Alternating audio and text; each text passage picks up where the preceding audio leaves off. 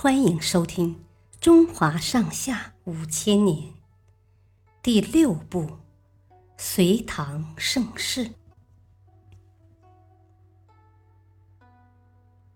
杨贵妃命丧马嵬驿。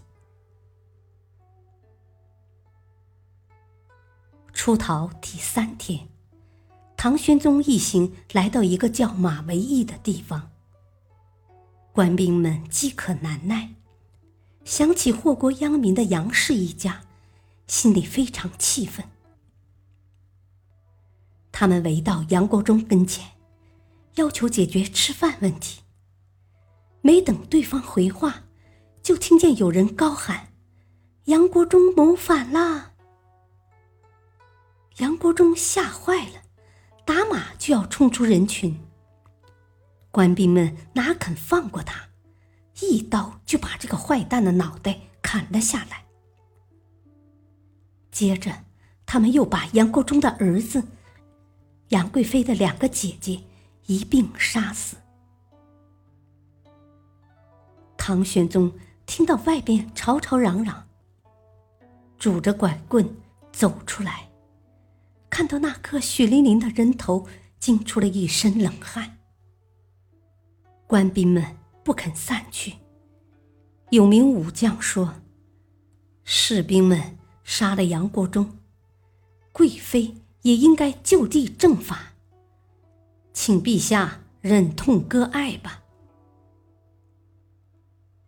处死杨贵妃，这不是要皇帝的命吗？唐玄宗支支吾吾的说：“这……”这，还是让我自己来处理吧。有个大臣立即说：“陛下，众怒难犯呐，不处死贵妃，谁来护送您呢？”此时，官兵们的吵嚷声越来越大。唐玄宗还在辩解。贵妃一直住在深宫，与他有什么关系？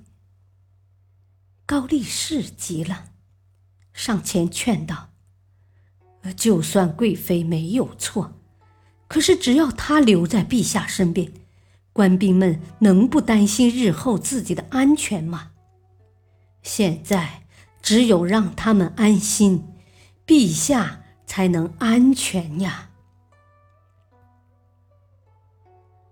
唐玄宗犹豫了好一阵，终于赐下一道白绫，绞死了杨贵妃。